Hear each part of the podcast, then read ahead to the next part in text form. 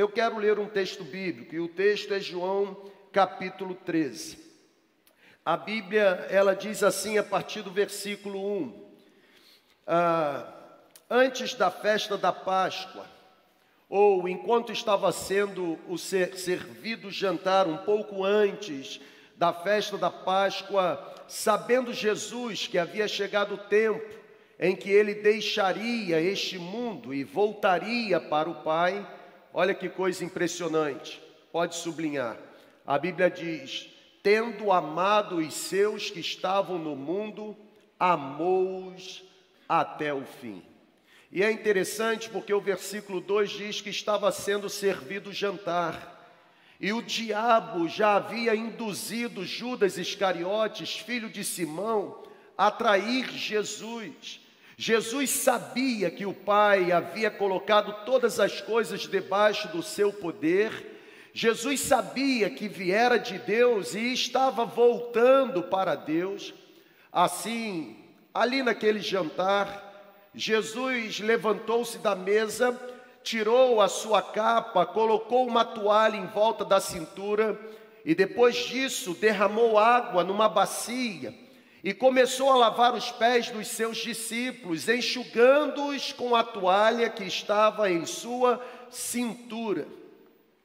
Jesus se aproximou de Simão Pedro e Simão Pedro perguntou a Jesus: Senhor, Vais lavar os meus pés? Jesus respondeu para Pedro: Você não compreende agora o que estou fazendo, Pedro. Mais tarde, porém, você entenderá. Então Pedro disse a Jesus: Não, nunca lavarás os meus pés. Jesus respondeu a Pedro: Se eu não lavar os seus pés, você não terá parte comigo no meu reino. Então Simão Pedro respondeu: Senhor, não apenas lave os meus pés, mas também banhe as minhas mãos e unge a minha cabeça. Jesus respondeu a Pedro: Quem já se banhou, Pedro, precisa apenas lavar os pés, porque todo o seu corpo está limpo. Vocês estão limpos, mas nem todos. Óbvio que Jesus estava se referindo a Judas Iscariotes. Jesus sabia quem iria traí-lo e por isso disse que nem todos estavam limpos. Quando terminou de lavar os pés dos discípulos, Jesus tornou a vestir a sua capa e voltou para o seu lugar à mesa. Então os discípulos lhe perguntaram: ou então Jesus perguntou aos discípulos: Vocês entendem o que eu fiz? E aqui está a expressão chave daquilo que Deus tem para nos entregar nessa manhã. Vocês entendem o que fiz a vocês? Vocês me chamam mestre e senhor, e com razão, pois eu o sou. Pois bem, se eu, sendo Senhor e Mestre de vocês, lavei os pés, vocês também devem lavar os pés uns dos outros, porque eu, eu dei o exemplo para que vocês façam como eu fiz a vocês. Digo verdadeiramente que nenhum escravo é maior do que o seu senhor, como também nenhum mensageiro é maior do que aquele que o enviou. Agora que todos vocês sabem estas coisas, agora que vocês já sabem o que deve ser feito, porque vocês me viram fazendo, felizes serão vocês, se assim se dedicarem ou se assim praticarem. Sabe, gente, hoje é dia de celebrarmos a comunhão. Hoje é dia de nos aproximarmos com rendição do que nós chamamos de a mesa do Senhor. A celebração da ceia é uma celebração ou uma cerimônia simples, mas uma cerimônia regada de significados para a igreja. Nós celebramos a ceia porque foi Jesus quem nos orientou que assim fizéssemos. Nós celebramos a ceia porque quando olhamos para a mesa, nós vemos a comunhão, nós celebramos a entrega, nós nos rendemos ao sacrifício que foi feito em nosso favor, mas quando nos aproximamos da mesa, nós também nos aproximamos com o coração regado de esperança de que aquele que morreu ressurgiu e prometeu que um dia voltará para nos buscar. Mas a Bíblia diz que naquele dia, dia em que Jesus estava celebrando a sua a sua refeição derradeira, a sua última refeição, como assim dizem os analíticos do Novo Testamento, a Bíblia diz que Jesus reuniu os discípulos.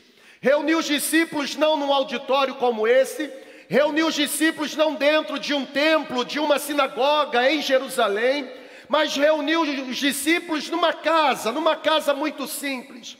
E através de uma cerimônia muito simples, uma singela refeição, Jesus estabeleceu que para nós se tornaria uma verdadeira doutrina. Eu, enquanto estava escrevendo ou rascunhando aquilo que Deus soprava sobre mim, para eu compartilhar nessa manhã, eu me lembrei de um, de um livro, um livro escrito por um renomado escritor, pastor americano, Francis Chan. E o Francis Chan, conhecido por ah, livros tão extraordinários como Louco Amor, não é verdade? ah, como Deus desconhecido, falando sobre o Espírito Santo, o Francis Chan ele escreveu um livro cujo título é Carta às Igrejas. E nesse livro, Carta às Igrejas, o Francis Chan ele traz um questionamento e eu queria compartilhar com você. O questionamento é o seguinte: qual seria a sua reação se Jesus agora mesmo entrasse nesse ambiente, como esteve com os discípulos naquela casa, e descalçasse você e começasse a lavar os seus pés? Qual seria a sua reação? Se Jesus agora mesmo, encarnado, estivesse aqui participando conosco, dessa singela cerimônia e começasse a descalçar os seus pés, banhá-lo com um bocado de água, enxugá-lo com a toalha, qual seria a sua grande reação? Eu não sei se você consegue vislumbrar a cena. Eu não sei se você se torna capaz nessa manhã de pintar esse quadro, mas é exatamente a cena que o texto bíblico está nos apresentando. Jesus lavou os pés dos seus discípulos. O Mestre serviu aos seus discípulos. O Mestre ensinou fazendo. Não foi através de uma cartilha denominacional, não foi através de dogmas confessionais. A grande escola que os discípulos cursaram foi a escola chamada Vida de Jesus. E o impressionante é que pensar que o Deus Todo-Poderoso, o Deus Eterno, o Deus imanente ou transcendente, o Deus que criou todas as coisas e todas as coisas sustenta com o seu infinito poder, pensar que esse Deus se humilhou ao ponto de nos servir e ao ponto, a ponto de morrer por nós, isso é a essência da nossa fé, gente. Isso é a base da nossa fé, isso é a base da nossa doutrina, este é o alicerce da nossa teologia. Sabe, não há nenhum segredo que a maioria das pessoas vai às igrejas. A maioria frequenta a igreja local mais para consumir do que para servir, isso não é novidade. Não é novidade de que as pessoas, na maioria, buscam mais ou buscam, as pessoas buscam mais entretenimento do que quebrantamento. Isso não é novidade. Na verdade, nós estamos nos conformando com essa cultura como se não pudéssemos fazer nada a respeito. Mas é por causa é por causa desse questionamento que surge o tema dessa ministração.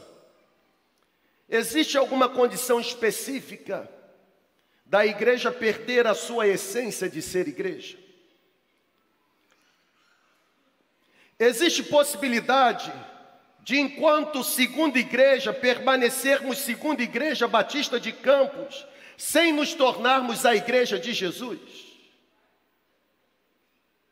Vocês estão aqui comigo?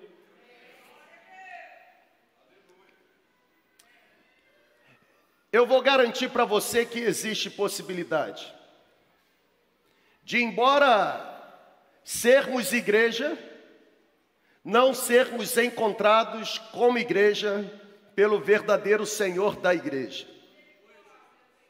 Em primeiro lugar, nós precisamos considerar o fato de que frequentarmos um prédio em cuja placa há identificação de uma igreja local, isso não significa que Deus reconheça aquele lugar como igreja propriamente dita.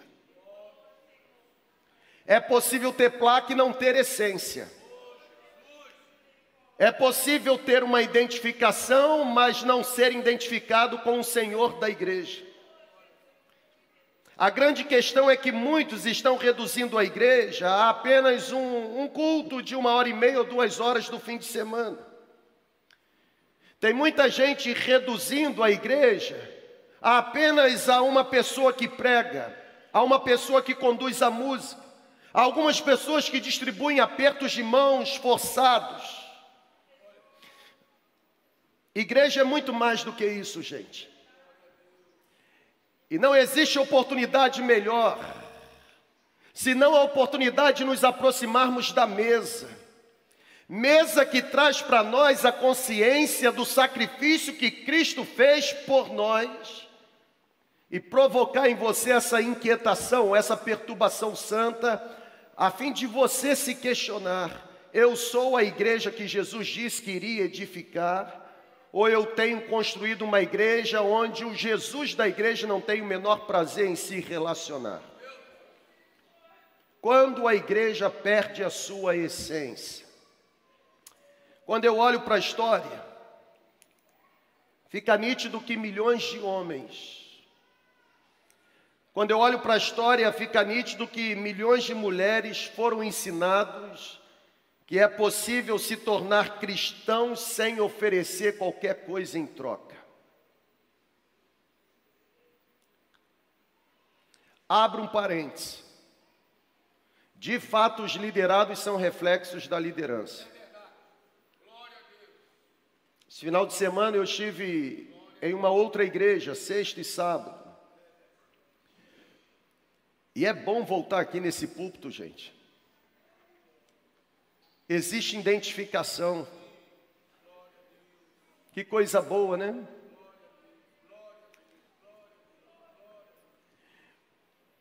Infelizmente, existem milhares de pessoas que ainda habitam à sombra do ensinamento de que ser cristão significa não oferecer nada em troca. Na verdade, pessoas que acreditam nessa falácia. Para o meu espanto,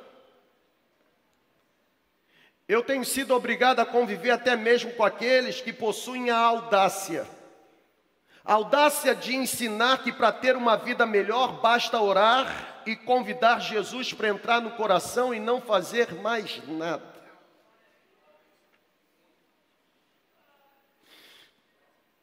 Lembre-se de uma coisa: a convocação manifesta na Bíblia para seguir a Jesus não foi uma convocação para participar de uma viagem à Disney. Quando Jesus nos convoca a nos tornarmos seus discípulos, Jesus não nos dá um ticket ou um passaporte para entrarmos nas sete maravilhas do mundo. A convocação de Jesus é para caminharmos em direção à morte. Porque foi Jesus quem disse na palavra: quem quiser ser meu discípulo deve negar-se a si mesmo, tomar a sua própria cruz e seguir-me. O problema é que nós perdemos de vista a essência do que significa ser cristão.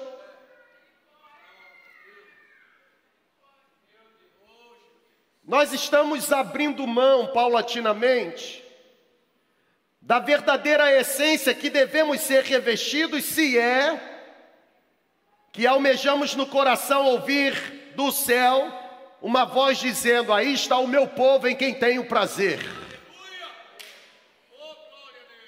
Tornar-se discípulo de Jesus implica completa rendição do anseio do coração. Tornar-se discípulo de Jesus significa se abdicar dos apetites naturais, carnais e pessoais. Tornar-se discípulo de Jesus significa abnegação da própria vontade. Tornar-se discípulo de Jesus significa até mesmo anular o próprio planejamento da vida para se render ao propósito maior de servir para a glória de Deus. Biblicamente falando, gente, seguir a Jesus custará tudo o que você tem. Eu vou repetir. Não tem como seguir a Jesus sem oferecer algo em troca. Seguir a Jesus significa abrir mão de tudo e se render completamente. Até porque, se não está lhe custando nada seguir a Jesus, se não há uma caminhada na sua trajetória em seguir a Cristo marcada por renúncia, eu afirmo que você não está o seguindo. Porque todas as pessoas que foram recrutadas para seguir a Jesus tiveram a sua perspectiva de vida transformada.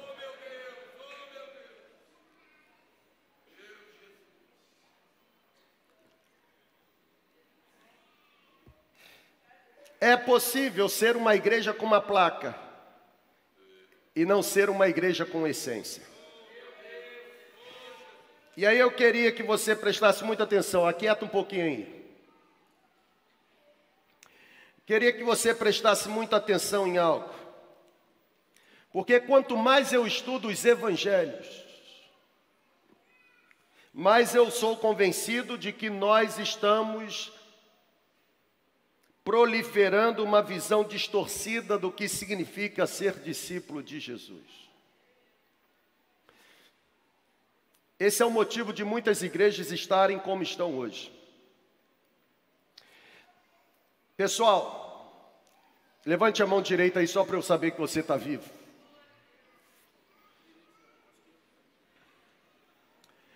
Abra um parêntese, irmão. Nós temos sido um ponto fora da curva. Porque um auditório com mais de duas mil cadeiras, cheio desse jeito, num domingo pela manhã, só mover do Espírito Santo no seio da igreja.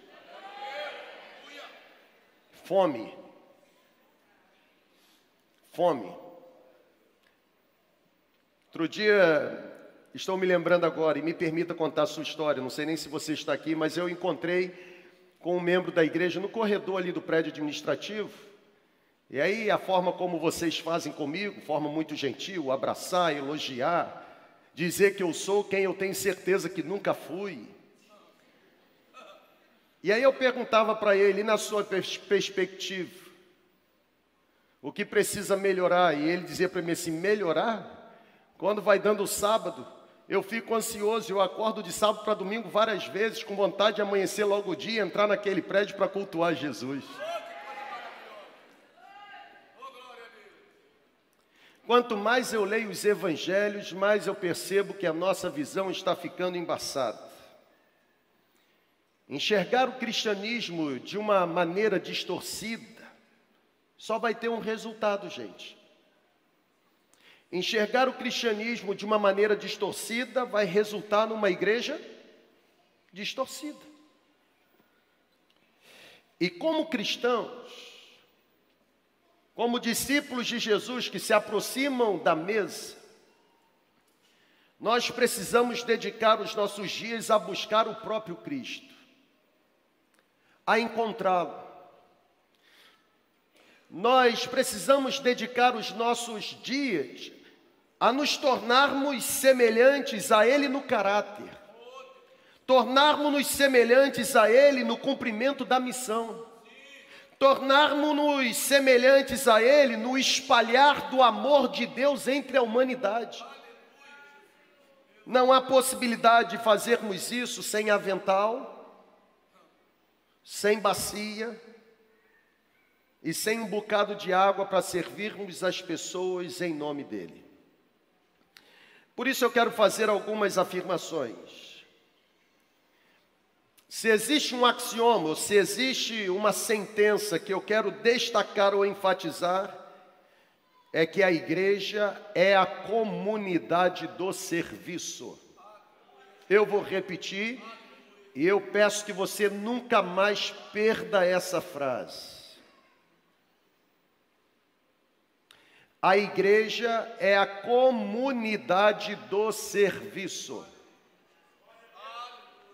Servir não é privilégio de alguns. Se você é discípulo de Jesus, servir se torna obrigação de todos. Eu vou repetir. E para servir não precisa ser eleito para uma função específica como diaconato. Para servir não precisa se vestir de forma diferente. Na verdade precisa, e não é com terno e gravata, é com avental, carregando uma toalha acompanhado de uma bacia com água.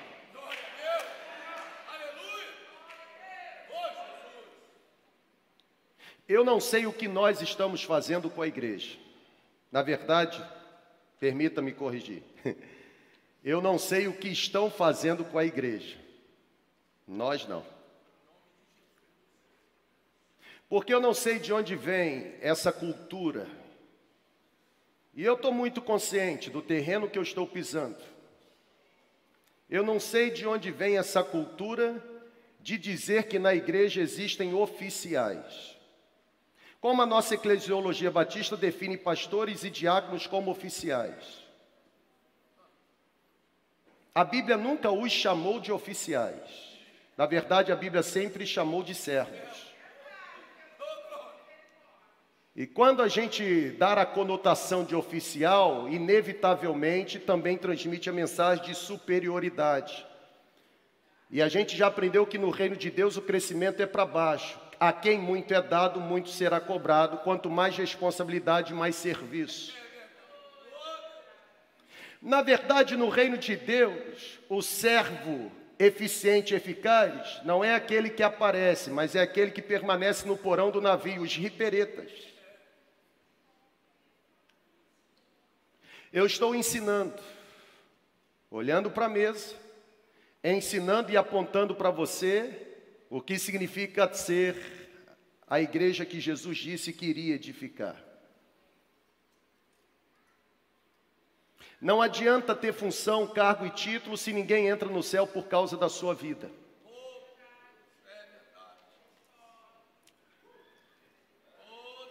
E se existe uma carteirada que nós precisamos dar, não é que nós somos A, B, C ou D, mas que nós somos servos. De que nós servimos.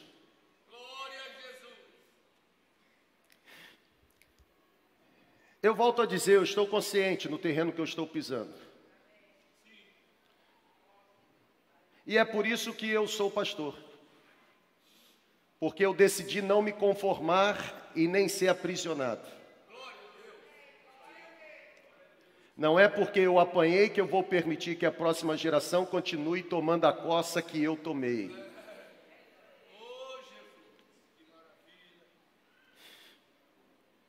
Por isso eu quero deixar uma sentença com você. Servir no reino de Deus é privilégio para todos, independente de cargo, função ou título.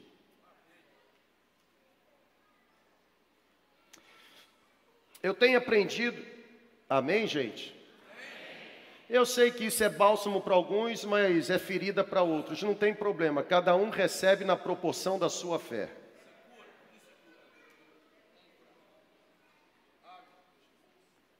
Eu tenho aprendido que quando servos se juntam, todos saem ganhando.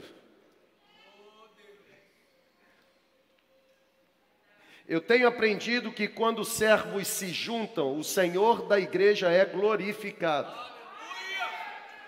Na verdade, a igreja precisa ser uma comunidade onde pessoas se desenvolvem e até mesmo prosperam por servir umas às outras e não por se considerarem superiores. Até porque a Bíblia que eu carrego, leio, medito, reflito e me esforço para obedecer e praticar todos os dias da minha vida, ela me diz que ninguém deve considerar o outro superior a si mesmo. Ou melhor dizer, ninguém deve se considerar superior ao outro, mas deve dar ao outro dupla honra. Não haja em vocês envaidecimento, vanglória, orgulho na verdade, a Bíblia diz que deve existir em nós o sentimento que também habitou no Senhor da igreja, o qual, sendo superior, sendo Deus, não teve por usurpação alguma o ser igual a Deus, mas humilhou-se, esvaziou-se, serviu se despiu ao ponto de se tingir ou se vestir e revestir de toalha, de avental, para que em forma humana se torne obediente até morte morte de cruz. A Bíblia diz que no momento em que Cristo estava sendo humilhado, também no processo da humilhação, ele foi exaltado pelo que Deus o exaltou soberanamente. Ele deu um nome que está sobre todo nome, para que ao nome de Jesus todos os joelhos do que estão no céu, na terra, debaixo da terra se dobrem e toda língua confesse que Ele é Senhor, para a glória de Deus Pai. Servir no reino é privilégio para todos. E você, repito, e vou ser enfático, não quero ser repetitivo, eu quero ser instrutivo. Você não precisa de título, de função ou de uma eleição para ser quem Jesus disse que você deve ser.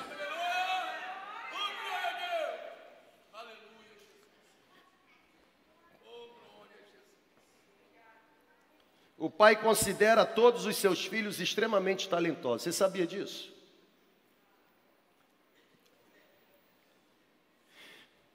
Ele considera cada um de vocês tão talentoso, tão talentoso, cada um de vocês. Tão talentoso, tão talentoso, que ele está certo de, de ter realizado um trabalho excelente quando decidiu criar você do jeito que você foi criado e capacitar você do jeito que você está capacitado, de forma única e sobrenatural. A vontade do Senhor sempre foi ver os seus filhos exercendo todo o potencial. Cada um de vocês neste auditório, e são milhares, cada um de vocês, é auditório presencial e online, Cada um de vocês foi dotado de uma capacidade única e Deus não erra.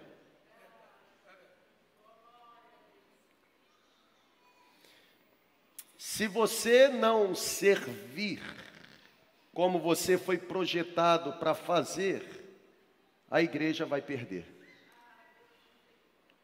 Porque a igreja perde a sua essência quando ela deixa de ser a comunidade do serviço. O dom que você recebeu por bondade e graça é muito importante. E o propósito da igreja de Jesus não é puramente existir. O propósito da igreja de Jesus é primariamente produzir, gerar novos discípulos. E aí eu gostaria de compartilhar essa frase, porque eu não me lembro de onde eu li, de onde eu tirei. Mas no momento em que eu estava lá no hotel escrevendo, e o meu companheiro de viagem no mar mergulhando, levei um irmão comigo para me acompanhar, ele me abandonou e foi surfar. Que Deus perdoe o pecado dele. Comeu peixe. E eu queimando. É assim mesmo, né? Mamãe mandou estudar, não estudei. Essa frase me, me voltou à mente. E me perdoe porque eu não consegui me lembrar quem é o autor. Por isso vou colocar a citação sem identificá-la, mas não é minha. Essa frase diz o seguinte: nenhum time contrata jogadores que se recusam a atuar, assim como nenhum exército convoca soldados negligentes. Aí vem a pergunta: por que na cabeça de alguns a igreja deveria continuar a amontoar pessoas que se negam a servir? Se a igreja é a comunidade do serviço, todos devem servir.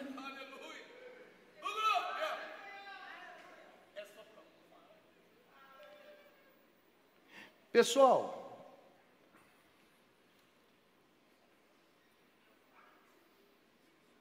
nós precisamos tratar o egoísmo como um pecado a ser confrontado.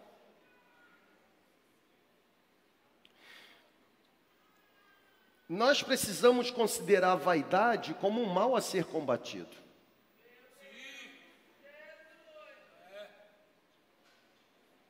Porque de quando em vez, olha para cá, por favor.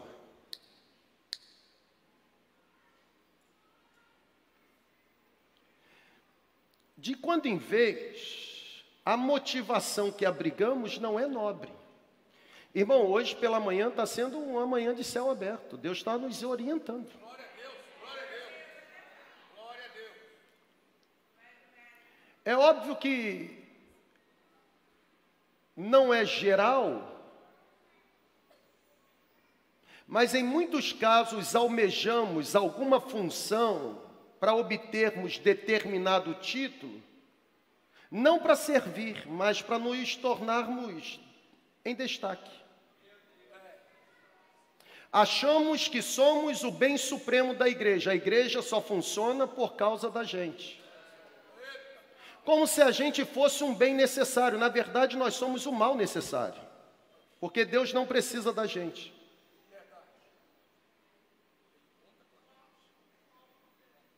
E aqui na segunda igreja eu levanto minha voz com autoridade, mais uma vez para declarar, e declaro, como aquele que foi trazido, e não trago, trazido por Deus para a segunda igreja para pastorear. Aqui na segunda igreja, não existe ninguém cujo nome seja mais influente do que o nome de Jesus. Se você está buscando influência no seu nome, aqui não é o lugar que você vai conseguir.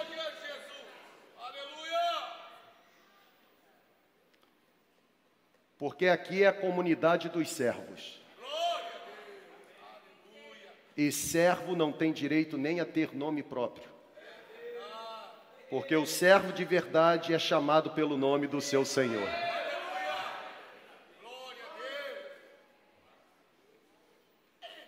Foi Jesus quem disse que ninguém poderia tornar-se seu discípulo sem renunciar a tudo que possuía. O texto que nós lemos, Jesus faz uma pergunta: vocês entenderam o que eu fiz? Porque os 17 versículos que eu li com vocês, eles estão relacionados com uma atitude de Jesus, e não era o partir do pão, era a forma como serviu. Como pode o Senhor, sendo mestre, servir a nós que somos discípulos? Está errado. Porque o correto é o menor servir ao maior. E Jesus olha para Pedro e diz: Pedro, você está errado. Porque no meu reino é ao contrário. Você me chama de mestre e acertou na mosca, porque eu o sou. E se eu, sendo mestre, me proponho a fazer isso, imagine você.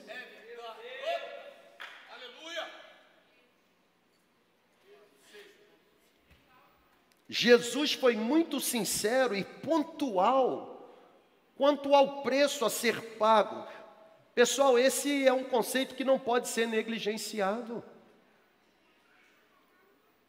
Servir em nome de Jesus pode produzir sofrimentos, mas o resultado é insubstituível. Pergunte para algum dos nossos pastores se eles sofrem no ministério. Óbvio, todo dia. Mas pergunta se o ministério produz alegria, mais ainda. Porque os nossos olhos ministeriais não estão focados no processo, mas na recompensa. Servimos porque sabemos para quem estamos servindo e temos certeza do resultado final. Centenas de pessoas sendo salvas pelo poder da graça de Jesus. Eu me lembro da experiência dos discípulos. E, e me permita sair do João 13 e ir com você para Atos 5. Porque lá em Atos 5, versículos 40 e 41, os discípulos, e especificamente Pedro e João, porque tinham curado o coxo na entrada do templo, lá na Porta Formosa. Pedro e João, eles estão diante do sinédrio, é exatamente no conselho de Gamaliel. Porque as autoridades, pessoal, olha para cá, as autoridades religiosas ficam em crise. E aí é interessante porque eles chamam Pedro e João. E eles dizem assim: vocês estão proibidos de continuarem a pregar o que vocês estão pregando. E é no capítulo 4 que Pedro e João confrontam os religiosos, dizendo assim: julguem vocês mesmos se devemos obedecer a vocês ou a Deus. Nós não vamos deixar de falar daquilo que temos visto e ouvido.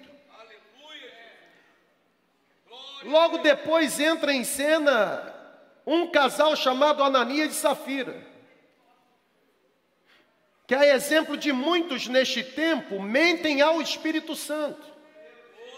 Na verdade, o nativo americano disse que se Deus hoje nos tratasse como aquele dia tratou Ananias e Safira, todos os templos religiosos precisariam manter aberto um necrotério 24 horas por ia ter morte toda hora.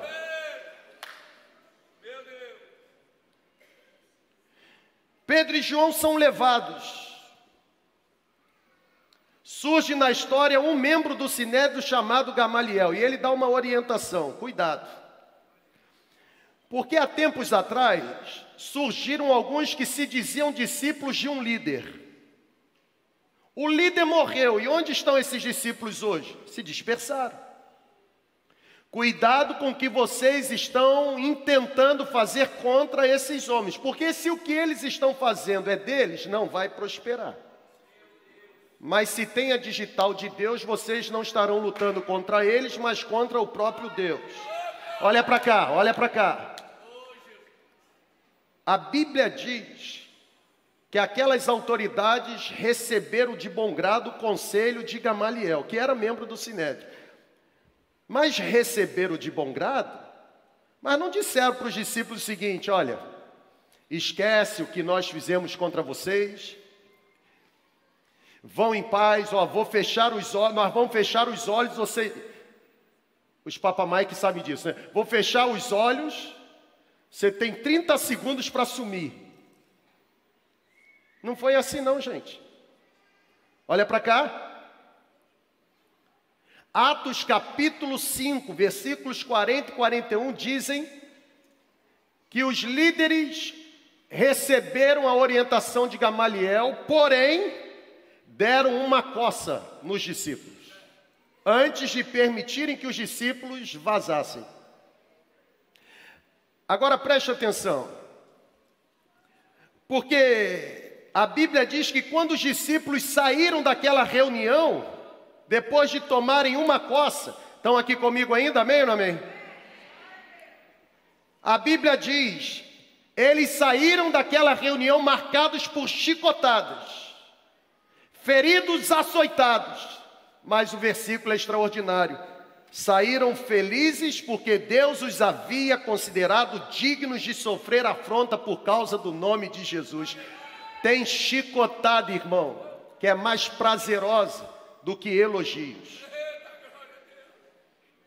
Na verdade, o problema é quando a gente começar a ser elogiado. Tem fonte que quanto mais critica, elogia. Agora, se elogiar, lascou. Porque significa que se tornou tão ruim quanto a fonte.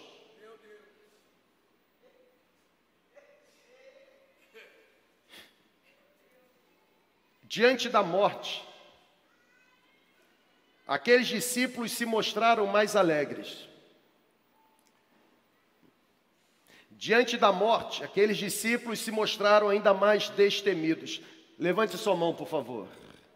Não tem como deter pessoas desse jeito. Sabe por quê? Olha essa frase. Gente que serve a Jesus, apesar das retaliações, gente que serve a Jesus, apesar dos sofrimentos, funciona diferente. Esse tipo de gente não pensa enquanto irá sofrer fazendo o que faz, mas esse tipo de gente leva em consideração o quanto irá sofrer se não fizer o que precisa ser feito.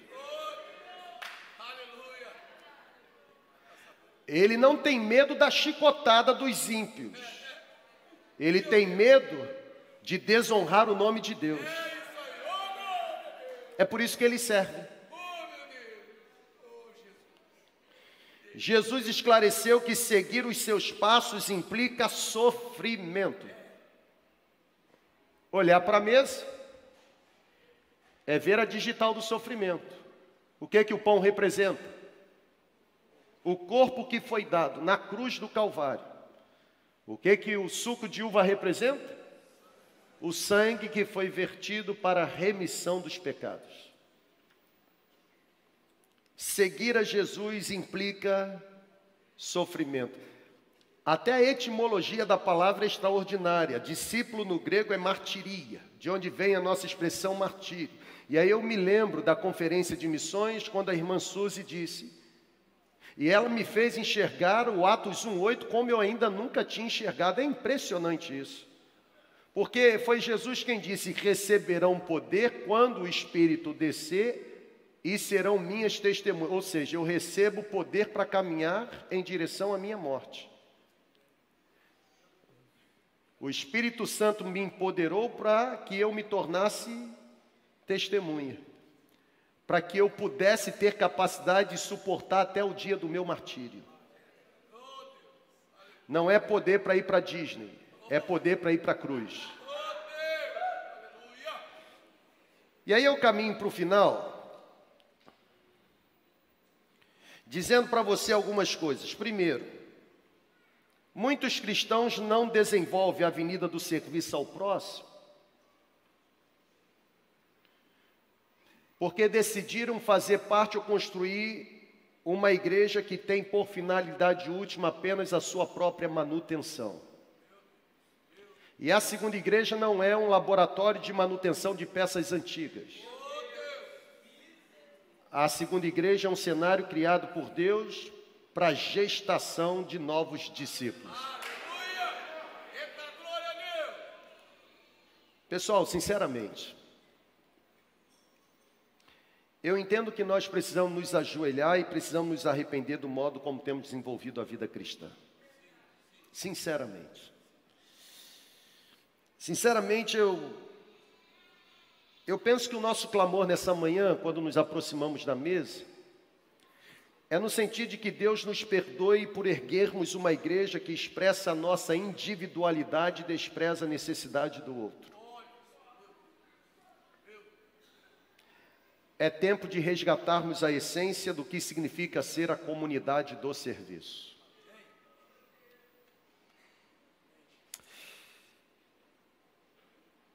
A igreja foi planejada para ser um excelente, um belo, um lindo exército. E um exército para enviar luz por toda a terra. É por isso que nós precisamos voltar a ser a igreja que Jesus disse que iria edificar.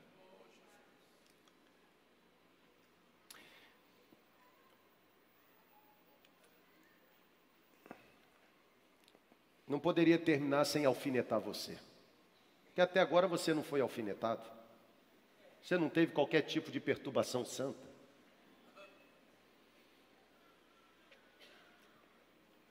Então eu trago uma provocação. E a provocação significa ser discípulo de Jesus, a exemplo do que Jesus fez em João capítulo 13, servindo aos discípulos e lavando os pés empoeirados. Eu trago para você a seguinte provocação: o que conta não é a teologia que professamos, mas a teologia que praticamos. Porque se é bela no discurso e esvaziada na prática, se torna discurso moralista. Olha para cá, por favor. Vocês que estão nos seminários da vida, palavra pastoral para você, seminarista. Porque eu sei que em muitas salas de aula, o tema principal de debate é uma igreja local que se destaca. Quando um professor se levantar para ensinar algo, não apenas escute o que ele está falando, mas procure saber o que ele está produzindo. Porque ensinar sem produzir não tem a ver com o método de Jesus. Porque Jesus ensinava produzindo. Ele fazia e através do que ele fazia ele ensinava. É por isso que ele se prontificou a servir os pés empoeirados. E servindo aos pés empoeirados, disse para os discípulos: Porque agora vocês entendem o que eu fiz, felizes serão se praticarem as mesmas obras. A teologia que importa não é a que professamos, mas é a que praticamos.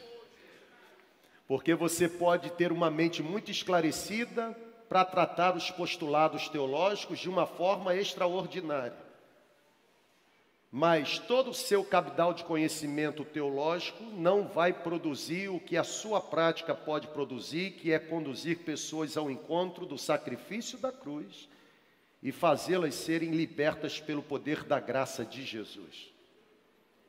Por isso eu termino dizendo: para nos tornarmos semelhantes a Ele, precisamos assumir a identidade do serviço.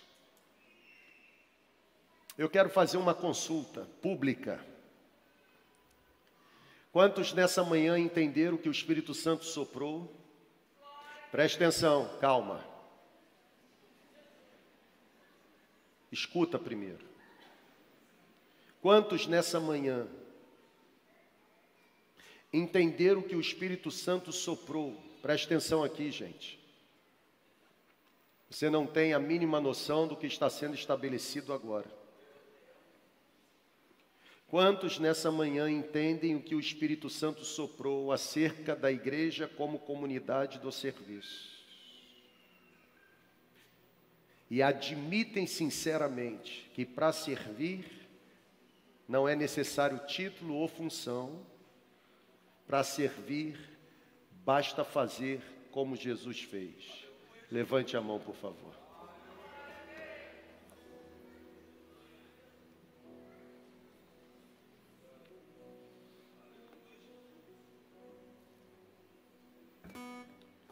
Eu acredito que todo mundo é inteligente para fazer a própria conclusão do sermão. Ser semelhante a Jesus implica encarnar amor altruísta, implica exercitar humildade genuína. Amou os seus até o fim, verso 1. Foi humilde ao ponto de servir os pés empoeirados dos discípulos. Mas ser semelhante a Jesus significa considerar o servir não como um acessório, muito menos como um título ou uma função, mas como uma questão de sobrevivência no reino. Finish well. A igreja, ela deixa de ser. A pergunta inicial foi: existe alguma forma da igreja perder a condição de ser a igreja? A igreja deixa de ser a igreja, perdendo a sua essência quando ela deixa de ser parecida com Jesus. Vamos ficar em pé. Deus falou com você? Deus falou com você?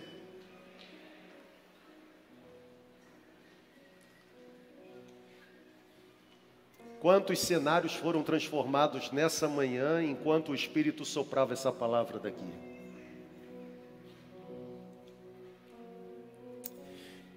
Nós vamos nos aproximar da mesa.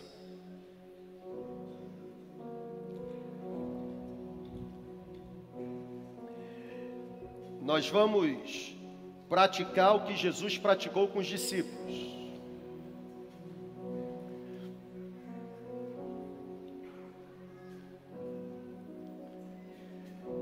Nós vamos partir o pão,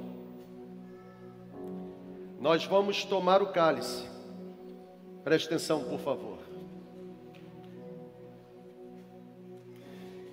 Mas nós não podemos fazer isso sem que sejamos revestidos da essência de sermos a igreja de Jesus. Igreja é a comunidade do serviço. O dia que deixarmos de ser parecidos com Ele, perderemos a essência de sermos a igreja dele. Quanto mais parecidos com Ele, mais impacto para a glória do nome dele. Enquanto nós estivermos cantando essa canção, caso você tenha entrado atrasado ou conversando e aí não percebeu que lá fora tinha tinham os elementos para você se servir, e você aqui nessa celebração não pegou o cálice ou, ou o pão, não se serviu, nós temos alguns irmãos com as bandejas aí para oferecer a você nesse momento, mas eu queria dar uma orientação. O que é a celebração da ceia? A celebração da ceia é essa cerimônia simples, regada de significado de que Jesus morreu por nós na cruz do Calvário, levando sobre si o peso da nossa iniquidade, e por amor verteu sangue na cruz para que fôssemos redimidos da punição do pecado. Aqui na nossa comunidade nós acreditamos que se você confessou a Jesus Cristo como seu Senhor, o seu Salvador, selou a sua decisão sendo batizado. Aqui, aqui nós damos a você o privilégio de mesmo não sendo membro da nossa comunidade, mas participante do mesmo senhorio e estando debaixo do governo do mesmo Espírito, a se aproximar conosco da mesa e celebrar a comunhão dele entre nós. Enquanto nós estivermos cantando, você poderá se servir caso não tenha feito, e logo após nós estaremos procedendo essa cerimônia celebração da ceia, regando o coração de certeza de que morreu sim, ressurgiu, óbvio, voltará com toda certeza. Amém, gente?